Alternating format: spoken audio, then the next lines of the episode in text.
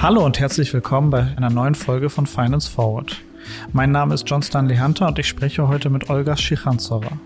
Olga ist Investmentpartner beim Berliner VC Target Global und kümmert sich dort von der Seed-Runde bis zur Series C um alle Fintech-Beteiligungen. Dazu gehören Startups wie die KMU-Bank Finom, der israelische Zahlungsdienstleister Rapid oder auch das Insurtech WeFox. Vor ihrer Zeit in Berlin war die gebürtige Russin in Moskau aktiv. Sie kennt den Markt dort gut und weiß, warum russische Fintechs wie die Modulbank und Tinkoff so erfolgreich sind. Das Gespräch haben Olga und ich auf Englisch geführt.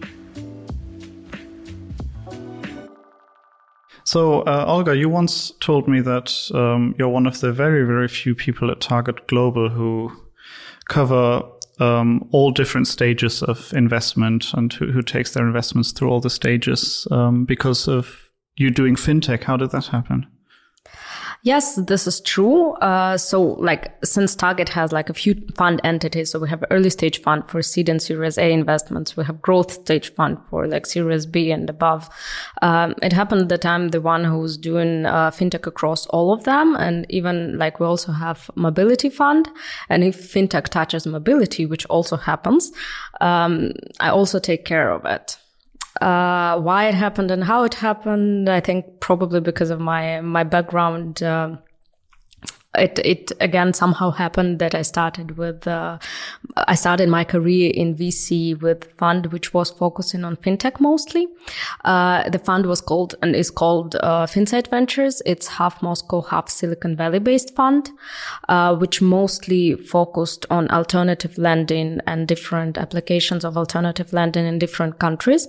So we did uh, investments in earning daily pay in the US, in Finexkap in France. There were a few few uh, lending focused deals in Russia, and I was taking care of it um, when, when I joined as analyst. Right after that, I moved to build a fund from scratches uh, for one of financial groups in Russia. Um, one of the core assets of this group was uh, the bank, and I also learned a lot in the how basically in the field like how banks look at the innovations, how they cooperate with startups how they uh, what is their thinking about like acquisitions of the startups and like of overall uh, technology strategy um, and uh, from that fund we did uh, quite a few deals uh, including one was not fintech, but I was still uh, taking care of it. it was a Russian Deliveroo, which at that time called was called a Foodfox. It wasn't. it was acquired by Yandex, which is let's say Russian Google. Um, we also did a deal in uh, deal with uh, Raisin, which I mean I I admire as a company as a fintech, and it's a German fintech, and in many senses of it, I really think that this is a superb example of uh, approach to the business and approach approach to building a fintech business. Um, and after that, I moved to Target and I moved to soon after I moved to Berlin to basically start doing all fintech deals, um, across different stages, across like our countries where we are present, which is Europe mostly and Israel. And here we are right now. Yes. So, how did it happen that you came to Berlin? What what arguments did Target uh, bring forth to to get you to work for them? Um, first of all, I was always excited to kind of uh, grow further and grow outside of Russia and kind of keep growing. And uh, that's why I was super excited joining Berlin team. Um, then we can basically discuss why Berlin, then why Berlin, but not London. Mm. but I, re- I really think that like Berlin has a lot of opportunities in pretty much everything in venture overall, mm. uh, in fintech, um, and um, basically traveling. And before COVID, travel was not a problem. Yeah. So, um, take me through your day. What is it you do every day? I mean, um, you uh, take care of the investments. What, what does the, what does that really mean on a daily basis? What do you do every day? Yeah. Um, This is actually an exciting question because uh, when when I go through my day, it looks like I touch pretty much all the processes, and this is the exciting part of our VC job. Um, I believe so. First of all, um, we already have, like I personally already have investments done in Target, and I take care of all but over ten companies. And indeed, my day includes uh, constant communication with these teams, uh, which is on WhatsApp basis, which is on personal meetings basis, and which is like really constant processes. It's not something which happens like once per quarter. Since we enter early, we also very hands on. And this is also my main kind of passion. When I have a chance to talk to entrepreneurs who are the best in what they're doing, they are, they, they are the best basically I learn from them all the time. And if I can have, uh, and if I can give them value in what I'm strong at and in what we see as investors, it's super valuable for me, for them, and for all of us. So my day always includes uh, talking to portfolio founders and helping them with as much as, as, as we can help. Sometimes it's marketing strategy. Sometimes it's helping to uh, like fundraising, indeed, partnerships, and all the possible like exit potential exit opportunities and all the potential ways how VC can help through our network. This include this is included in my day. It's always uh, scouting for new companies. It's a constant process, and it should be all the time. And like really, no matter if you're on vacation or not, you do this searching for opportunities. And this is a very broad process, which includes reading new things, which includes talking to new people, which includes talking to people who you know, to your founders, to basically diving into business all the time because it can encloses and gives you new ideas and the ways to like what to look at. Um, it also includes like execution of the deals. When we are in closing, I also do some legal work just to check the commercials of the of the of the documents and whatsoever. So yeah, it's like very complex. It includes everything from scouting to basically maybe maybe some legal stuff. Uh, but I would I would tell that like most the the most and the first thing which is all the time in my job, it's like constant searching. Mm for new opportunities, for new ideas, for new people. And this is the most exciting part. So, when you're scouting for new potential deals um, in the fintech space, what is it that you're looking for? What do they What do they have to do? What are, What are the things, the attributes you're looking for?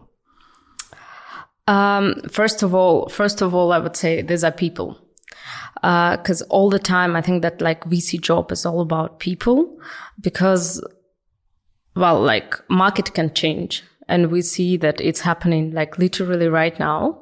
The market is changing. All the approaches are changing and, uh, this all gets to the team who can adapt to the new conditions, to the changing circumstances and still build great, great things, find the ideas out of basically it seems out of nowhere and out of crisis they can build the the amazing and superb things so first of all i'm searching for great teams um, and I mean, it can, it can, it can sound banal because I think that all VCs will tell that, right? But this is, this is what it is. Um, what else I'm searching for? It's always the size of the market and size of the opportunity because like you need to find really big problem which will solve um, like the existing way of uh, resolving things which will change lifestyle of the people and all the businesses which we are privileged to see right now and which already kind of we are the users of it and we don't see about and we, we don't really uh, kind of see it as the huge innovation because we got used to it right? An example i don't know Uber, uh, Lieferando, and all these things. We use it on day, day by day basis, but one day it really changed the lives of the people. And um, searching for this kind of life change, uh, lifestyle change things, it's uh, it's it's an exciting part. Mm-hmm.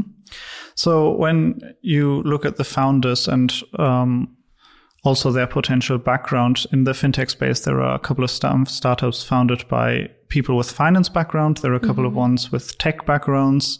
Do you have a preference here? Do you think like startups or fintechs from with with founders of tech background or finance background are better?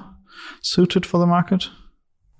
Um, it's a good question, but it's always also about kind of balancing the team. Mm. It's always great when the company has and when the founders team has a few people, when there are pure tech people who can build the best in class product when there are business oriented people. And it also it cannot be limited by like the background. Uh, these business oriented people can have com- computer science degrees and they can be um, they can also have the con- the background in banking or in tech or in uh, consulting. Uh, but if the way how they look at the things is super ambitious, if it's like very forward looking when they think or oh, like many, many steps ahead to the basically uh, to the extent where, where when you just don't get there, you just don't think about it in in day to day life. Uh, that matters. Yeah. Um, so you just mentioned uh, earlier about how you can travel less because of the COVID crisis. Um, what else have you noticed in the fintech space or in your within your portfolio companies that, um, that these past few months have rapidly changed? Some things probably for the better, some things for the worse. What are the what what are your um, insights from from the last few months um, from overlooking the fintech space? Um, yeah, I mentioned that we basically cannot travel right now, which is uh, for for me personally, it's rather sad thing. But at the same time, it just highlighted to us that everything can be done remote, and it highlighted to us that uh, remote basically remote way of thinking of doing things will be with us for a long time. And I'm on the side of not focusing of the, on the obstacles which COVID brought us. I'm on the side of finding new opportunities. And what I saw with our portfolio companies, they find great opportunities in it. Some of them uh, pivoted the product to a new direction. Some of them, um, launched new products to the market, uh, basically benefiting from the it's it's it's not maybe correct to say that benefiting of COVID, which is a disaster for like people as well, uh, but benefiting from from the problem which existed in the market, and they bring the solution. An example, integrating um, telemedicine into their products. It is not only about fintech, but fintech can also benefit of that. Like I'm investing in the company called uh, Best Doctor. It's a company in Russia, uh, and they were recognized as one of the more, most prospective uh, fintechs, uh, insurtechs in health industry. They launched four new products to the market on like COVID wave.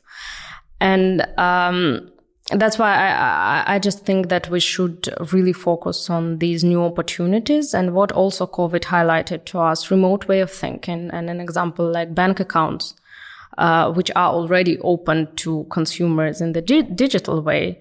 It's not yet there for, for the companies. And that's why like, uh, companies who it, it sounds as simple as that, but who open digital bank accounts, they will benefit. And this will be the way of uh, new life. Cause basically you don't need to like sacrifice your health, go into the bank branch, banking branch. You can do it remotely. Uh, it's also about um, payments, alternative payments, and uh, everything what basically is highlighted to us that like cash is not there now. All moved to uh, e-commerce and basically all alternative payments. All big brands who introduce payment within their ecosystems and who basically build fintech product themselves. Um, this is a new wave of basically fintech development, this kind of infrastructure, this like every company is a fintech. It's also an excited opportunity. And the, I mean, speaking about our company, it's Rapyd is benefiting with this very, very much. And this is also like I tell benefiting, but the market benefits of all of it. So you try to bring the solution uh, to the market and basically really everyone benefits in this ecosystem from the unbanked people to people who use cash to businesses who struggle to open the bank account. Like all the parties benefit and this just basically makes the lives easier and it helps us to focus on the more important things mm-hmm. especially in the difficult times rather than struggling with opening the bank account. Again like simplifying to the to the maybe extreme ex- uh, extents. Yeah, you um, mentioned before how you were in touch with um, your found with, with, with the founders of your portfolio companies through WhatsApp sometimes. Uh, when the crisis hit in March, um, the outlook was very um, dark for, for, for many startups. Um, now we know a little better of, of how they, in retrospect, you can say, okay, some figured out ways to to um, to benefit or to to not um, feel the hard parts of the of the crisis. But back then, did many of the of the founders reach out to you for additional funding in that time? Did they feel like they needed some more? Um, how much did they? How much? How full was your WhatsApp inbox in March? it's always full um, independently on like covid not covid right? Um, no i mean uh, there were the situations when uh, we brought additional fun- funding to the companies. Um, in some situations like i mean we were very lucky in a way that our many portfolio companies of us uh, they raised financing in q4 q1 mm. right before. Um, but i would say that it's not the um, it's not the core problem. So there is enough funding in the market, and we can be we, we can see that really many many funds announced the new um, the new funds basically. Um, in Europe, in US, but who moved to Europe. And there is, there is sufficient amount of funding and basically great companies still get, still, still get many offers from the investors. But then the way, then basically the question of, uh, all the, kind of existing investors maybe to to do to to help and to help the companies like faster when when and and to sort of uh, save their forces and energy uh, to do business and basically not to think about the funding at that stage. Yeah. And recently, Target Global invested or was part of a round um, uh, with, with, the, um, I think, Dutch company Finom or in company yeah. in uh, the Netherlands, Finom. And um, yeah, you invested in that, and before that, you scanned the business banking market, the B two B fintech market in in Europe. Um, what uh, what can you say about that? Uh, what what the, what learnings did you um, did you take away from from that? Um, yes, sure. I mean, this segment of B two B and mostly like SME banking, uh, this was my all time favorite, I would say, because um, SMEs, uh, they are clearly the backbone of, of, especially European economy, but at the same time, they're uh, like really underserved by not only fintechs but by all the services which exist in the market, and this is this is like very unfair thing. Uh, and I was always thinking and, and searching for opportunities what companies can change that. Um, and I scanned all the SME banking market across, across Europe. Uh, and I also had uh, my personal, like, kind of national heritage. What I saw in banking in Russia when I was there, um, I saw how SME banking can work. And basically, when the team uh, of Modulbank, it's Russian bank, which does like 60 over 60 million in uh, euro in uh, net revenue only on SME customers, only on transactions and kind of packages, not on lending. Um, when the team decided to step down and basically build something in Europe, and when they found found out that the opportunity in Europe really not yet not yet kind of uh, it's is, is is still there and the opportunity is untapped. Um, when they entered this market, I was super excited, and I I clearly realized that this is the team which we should fund. Um, speaking about that, like the market overall is super fragmented. Indeed, there are the banking solutions also among, among fintechs here in Germany, not only in Germany. Um, but it's so much fragmented that all SMEs have to basically uh, sign up for tens of services and still and still and still do not get the service which they they really which they uh, deserve. So essentially, um, there is a new standard of digital banking, of digital way of uh, doing things for consumers. And N26, Revolut, uh, Monzo, they showed it to Europe that this is a new way how to do banking. Uh, SMEs do not feel it. They just don't have it. And freelancers who who are same consumers they are the same people who got used to do everything in the phone they just cannot do business on the phone. This is one thing. Another thing is also that like all smes and freelancers they spend like there are many researchers about that they, they spend like 75% of their time uh, on tasks which do not really um, like which don't really con- which are not connected with their business itself. So these are kind of administrative things financing things and basically they spend time effort and uh, money on people who do these things.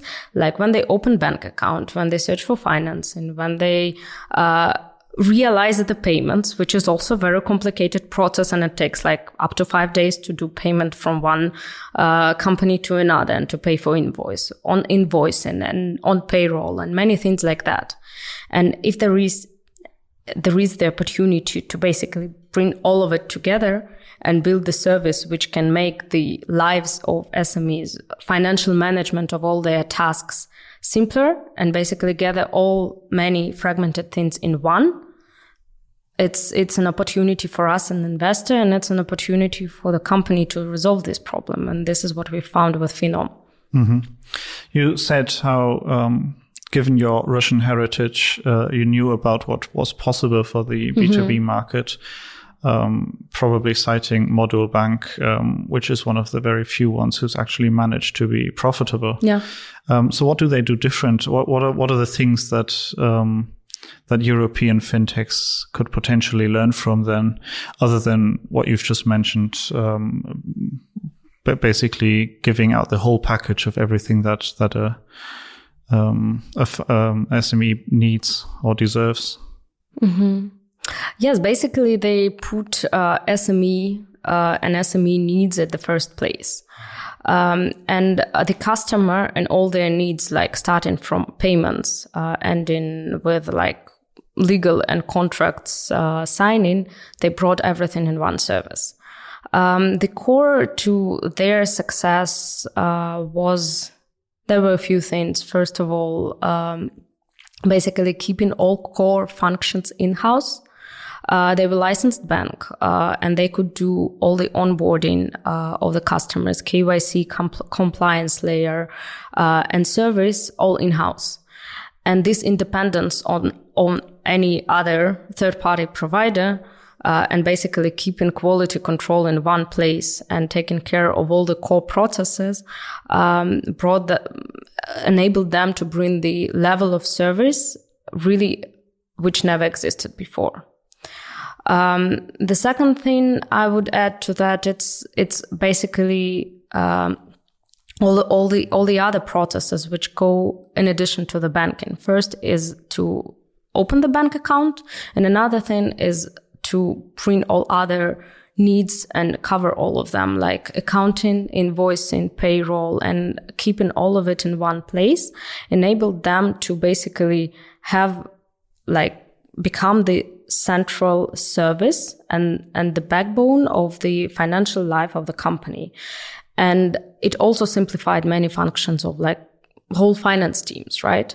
And that's why even without going into lending, they managed to give the packages of service, which included everything like from payments to payroll to the customers. And they just didn't imagine any other way of doing things and they were paying for that and it made them profitable. And keeping the processes in-house uh, without basically relying on others enabled them to do the things faster. Um, an example like if you take um, if you take uh, existing banks like incumbents it takes them about like nine people uh, to who who participate in the process of onboarding of a customer, like on different stages, like check, KYC checks, um, like multiple checks, uh, onboarding itself, like financial approval, like f- final approval of the customer. So there are like nine people who, who are involved in that process, which sounds insane, right? Just to open one bank account. Um, Modulbank managed to do it just with two. So they highly automated everything what happened inside. And basically they became the standard for compliance and onboarding, like in KYC terms, which was after many years approved by central bank as the kind of standard how to do things. And this standard doesn't exist yet here by, by multiple reasons, right? Uh, first of all, like there are historical reasons to this. Uh, historically, Russian banking is like it was formed many years later than Europe, and that's why like even incumbents they are more techy and they can launch things faster. They are more flexible in these terms, uh, in all the innovations. Of course, like innovations were created, I would say more by like private banks, like Modulbank for SMEs, Tinkoff for retail banks. And then like incumbents, they just caught up on this and also launched many digital products. And basically this like overall ecosystem of how banking and compliance layer and uh, like regulatory level can work. This is very different to Europe, and we cannot tell tell that like everything should change on all the on all the regulatory levels. It's just different. But what really can be changed is the new standard of doing things which can be brought to the customers if you put the customer first. This is what Finom is bringing to the market right now. Yeah. Do you feel like it's a um, when when comparing the um, Russian and the European market in in that regard? Do you feel like it's um, been um, undervalued of how um, easy module added with um, scaling up within one language. Like you, you have one product and you can scale it up on the huge Russian market. Whereas when you try to do the same in Europe, you'll have to quickly um, add a bunch of different languages and, um, well, as you mentioned, regulatory um, backgrounds. Do you feel like that that comparison? I feel that could um, also play a role in this. It's actually a super interesting question and maybe not not very obvious one because Russia is huge. And regions, uh, the way of doing business in the regions and uh, also, let's say, kind of cultural habits, behavior level is very different. And one thing is working, like one thing is Moscow SME, another thing is SME in the middle of Russia or in the far east of Russia. And that's why the approach and go to market strategy was very different for all these regions. And that's why in some regions it was uh, kind of it was necessary to open the branch just because the people never even thought about the way that everything can be done online and they needed this branch just kind of on mindset level. And uh, Modulbank in Russia had to adjust to these uh, specific features of the regions.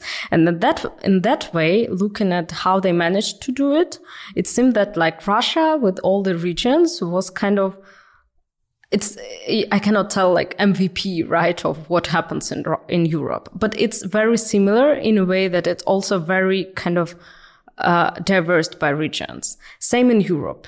Indeed, there are different. Uh, first of all, there are different like regulations. Even if we have like that everything is EU, still the local regulations, local approach, they are different.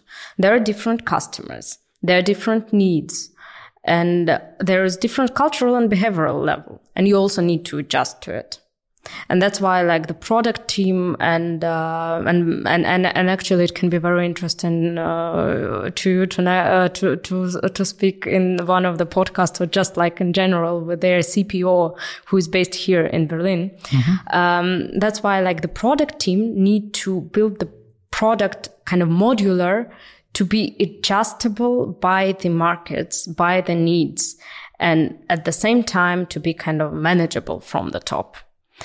And we, we see it right now, and uh, the team is working on it, and it's it's exciting part because the launch will be soon, including Germany.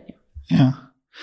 Um, So N26 and Revolut are also, I mean, they've mm-hmm. they've they've established that what they can do in the B2C market, but they're also trying to um, get into the B2B market, um, or at least have some offerings in that. Mm-hmm. Um, do, do, you feel like they can be serious players in the B2B market, or do, do they have what it takes for for that?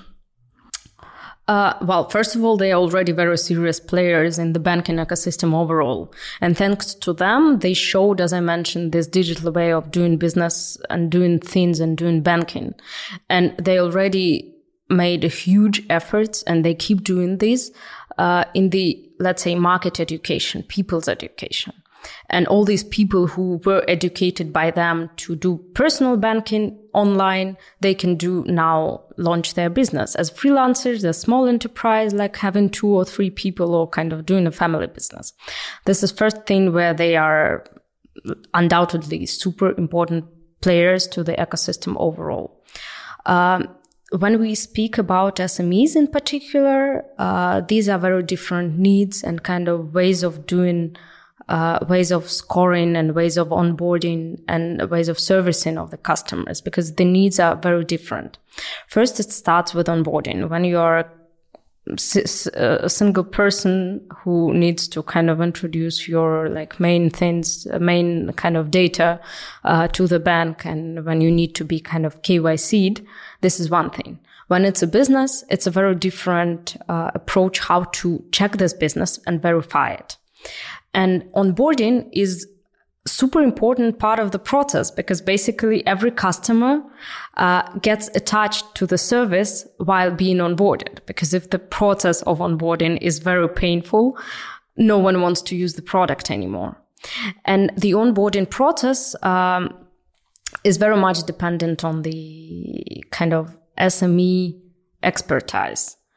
Uh, indeed, uh, N26 and Revolut have great teams and all the resources to bring people who will be building it. But the product itself, like from architecture way of doing things, it's different. And they can serve very, uh, successfully freelance level of customers. But when you go to kind of teams of like 30, 50, 100 people, you need to have different processes and you need to offer different product, which is much more complicated than just uh, I don't know, uh, invoicing or then just like dividing of your transactions into different categories, which is also very important for the market overall. But then you just go into level of like payrolls, into level of tax compliance across different markets. In example, when the com- when the company sells in a few regions, uh, it goes to cross border transactions, and it's just much more different like needs to be served comparing to consumers. But at the same time, I still think that there are a lot to, to be done in consumer space for them, which they already serve and which can be easier.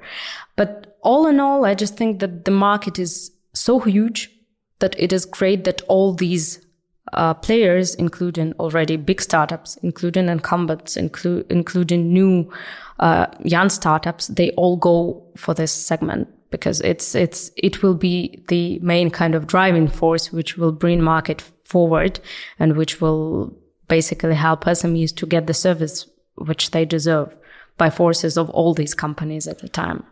Do you feel like it's um, it's a good idea for a for a fintech startup to try both B2C and both B2B. I mean, if one of your portfolio companies were to say, okay, we're thinking about, well, we're doing this well, but we're thinking about um, um going into the other space as well, mm. would you recommend that to them? I personally think that it's um, well. First of all, the question is what's what's the particular product and the service. But all in all, I think that B two C and B two B are very different, and you can do you can do both, but it should be done at a certain point of time when basically at least one of the products already reached the level when the second can be launched. In terms of like not like the products themselves many products can be run at a time. But like b2c and b2b it's like the very different paradigm of of uh, doing business. Mm. um, now n26 has now got a new um, attacker basically that was recently founded here in Berlin, Vivid Money, mm-hmm. which comes from two people who were previously at Tinkoff, um, mm-hmm. which is another exciting Russian, um, well, fintech company, yeah. bank. It's somewhere in between. It's already it's already a little older than than the startups that um, that, that we usually talk about. Um, now, Tinkoff is another great example of of, of good banking, but um, how is it that the Russian market has has um, such strong players both in the B two C and in the B two B market? what does Russia well, do differently? I mean, I can be the ambassador of uh, Russian fintech entrepreneurs here and basically we already see it. So many entrepreneurs came to european market and i mean revolut is done is is, is built by russian entrepreneur nikolai um, Finom team they are russian uh, vivid team. Um, there are other new super young fintechs uh, coming uh, here in berlin and uh, starting from france like zelf Gem, gems and uh, there are kind of already grown up companies like marketing boys one of co-founders is also Russian. So I can be an ambassador of Russian uh, fintech entrepreneurs and Russian banking overall. So what's what's different in Russia? First of all, uh, as I briefly mentioned, uh, very different um, kind of historical background. Uh, the banking was formed later. That's why it still can be kind of very easily and flexibly innovated. Uh, Tinkoff became, I would say, the first driving force of that innovation. And they built not they built a huge bank, but at the same time, it's like real tech company, which is driven by tech rules rather than banking rules. Um, they moved to SME space, but they moved at the point when they already had millions of B2C customers and B2C was already kind of up and running operationally profitable and kind of established business. And what happened with them, it was basically they educated the market. I, I, very much refer to this kind of market education, but it's very important. So basically they educated the market that everything can be down, done uh, online with just one click and delivered to your house next day. This is still the most fascinating thing, which I really miss here in Germany. so they they taught the people that it can be th- done that way. They already had like millions, if I'm not mistaken, like over 3 million of uh, B2C customers using their credit cards, using their um, uh, current accounts and the services on top of it. And after that, they moved to SME segment, starting with freelancers who were basically the portion of, SM, the portion of B2C customers who just moved to do something on their own.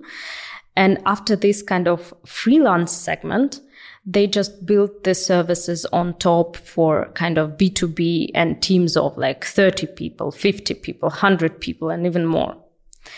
Um, and the same happened with their uh, trading product, which is also super exciting because basically they had this portion of uh, like at that time when they just started that product, it was like now they have something like 7 million customers, I think, maybe more. Um, at that point, it was like, let's say two, three million. Um, they were not really uh, trading sophisticated customer base. And they started offering them trading product, uh, super kind of user friendly. You don't need to have the special trading background in understanding the graphs or whatever. They just offered a very simple tool for very simple user to trade with shares. And first they kind of tackled the segment of like very non-sophisticated users, but then they also managed to extend this product to the way that now like super sophisticated users with like millions on their bank account also use it because it's just very, very uh, user-friendly tool. And uh, that was done like by way of kind of constant education. And now with building this kind of as a tech company with different kind of segments, products and very kind of complex structure, they managed to do it differently. But the core there, uh, in my opinion, uh, was that they handled all this infrastructure, including banking license themselves. That's why they were able to build all these processes and be in charge of them without relying on third parties and without um, kind of being dependent in quality service on any of the processes which they offer to the customers. Indeed, they have many integrations. An example, I can, uh, I'm still a user of Tinkoff. Um, I don't, I cannot do much. I cannot tra- trade shares there anymore because I'm resident here in, in, in, in Berlin. Um, but at the same time, I'm just as a user, uh, and as a maybe just fan of fintechs. I get huge aesthetic joy when I see on how the things are done with like even marketing strategy for like, let's say Instagram story style when you can see what are the offerings. Of course, I cannot buy and I don't need to buy now tickets to movie theater, but it's all done with the partnerships there. They, it's done like a seamless integration when you can buy everything within this app without going to external website and whatever. Of course, they don't have like movie theaters uh, as part of their business. Of course, this is integration, but the core processes, which is banking, it's in house. Mm. Um, a lot of what you just described um, resembles the, the, the pitch that Vivid came to to Germany with, mm-hmm. and um, one thing is very different. In Germany, they don't have their own banking license. Sure. Yet, maybe I don't know. Um, they use uh, the one from Solaris Bank. Um, and um, how much do you feel like, or how do you how do you assess the um, potential that Vivid has in Germany, with the same learnings that the two guys who founded it took from from Tinkoff? Yeah, I mean, the time will show, obviously, but at the same time, um, I think that we are all in the basically in the framework when you cannot have the banking license just tomorrow.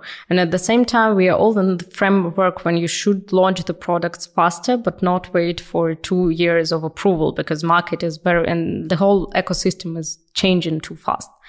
That's why I truly think that this is just inevitable to start with the partners. But then the way is how you, how you build the processes with the partner and how much you basically responsibility you take.